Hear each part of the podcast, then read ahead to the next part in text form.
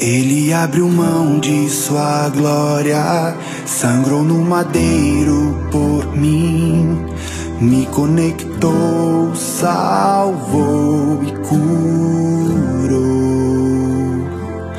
Ele me deu um destino, uma capa e um pouco de vinho. Ele me deu um são, cajado e pão. Palavra de Deus é do livro de Lucas, capítulo 15. Naquele tempo, os publicanos e pecadores aproximavam-se de Jesus para o escutar. Os fariseus, porém, e os mestres da lei criticavam Jesus. Este homem acolhe os pecadores e faz refeição com eles. Então Jesus contou-lhes esta parábola: Se um de vós tem cem ovelhas e perde uma, não deixa as noventa e nove no deserto e vai atrás daquela que se perdeu até encontrá-la. Quando a encontra, coloca nos ombros com alegria e, chegando a casa, reúne os amigos e vizinhos e diz: Alegrai-vos comigo, encontrei a minha ovelha que estava perdida. Vos digo: assim haverá no céu mais alegria por um só pecador que se converte do que por noventa e nove justos que não precisam de conversão. E se uma mulher tem dez moedas de prata e perde uma, não acende uma lâmpada, varre a casa e a procura cuidadosamente até encontrá-la? Quando a encontra, reúne as amigas e vizinhas e diz: Alegrai-vos comigo, encontrei a moeda que tinha perdido. Por isso eu vos digo: haverá alegria entre os anjos de Deus por um só pecador que se converte. Palavra da salvação. Glória a vós, Senhor. Despedi dos meus pais, eu queimei minhas carroças e Afundei meus barcos no cais.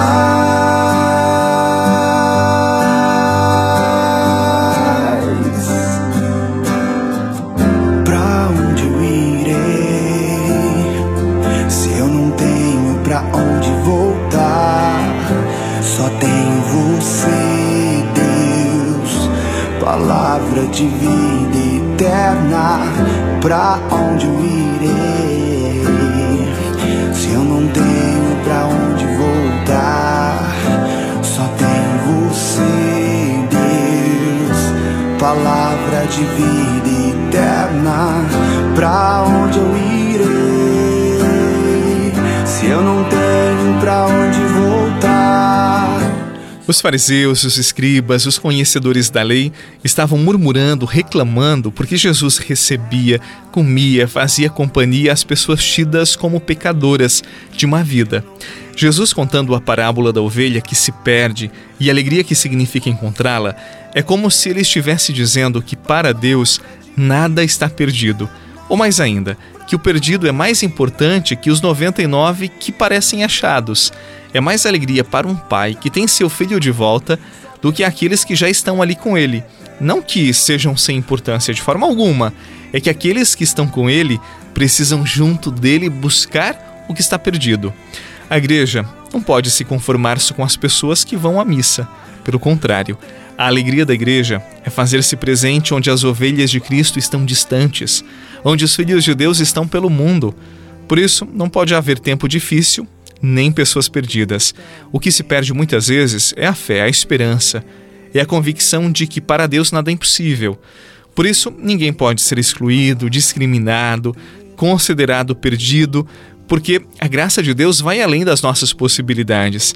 Desse modo, nós precisamos saber ser presença no meio do mundo e da sociedade, não para julgar, não para condenar, mas para ser sal, luz, fermento, para ser uma presença de Deus. Eu te agradeço, meu Jesus, Deus Santo, Deus forte e imortal, por encerrar-se pequenino sob o véu sacramental. Quero unir-me a ti, Senhor. Realize em mim o teu Natal, ó doce alimento de minha alma, ó oh, Deus de ternura sem igual. Eu te agradeço, meu Jesus, Deus Santo, Deus forte e imortal, por encerrar-se pequenino sob o véu sacramental. Quero unir-me a ti, Senhor. Realize em mim o teu Natal Não tem por que discriminar, julgar, nem condenar ninguém. Nós precisamos sim ser melhores no compromisso, na santidade, mas jamais deixar de amar aquela pessoa. Até a pessoa que já foi desqualificada, tida como alguém de má vida, ela precisa ser acolhida, cuidada, amada. E foi justamente isto que Jesus fez. Muitas vezes na igreja nós formamos as panelinhas dos santos e esquecemos que Jesus, ele andou sobretudo com os pecadores, com pessoas de má fama.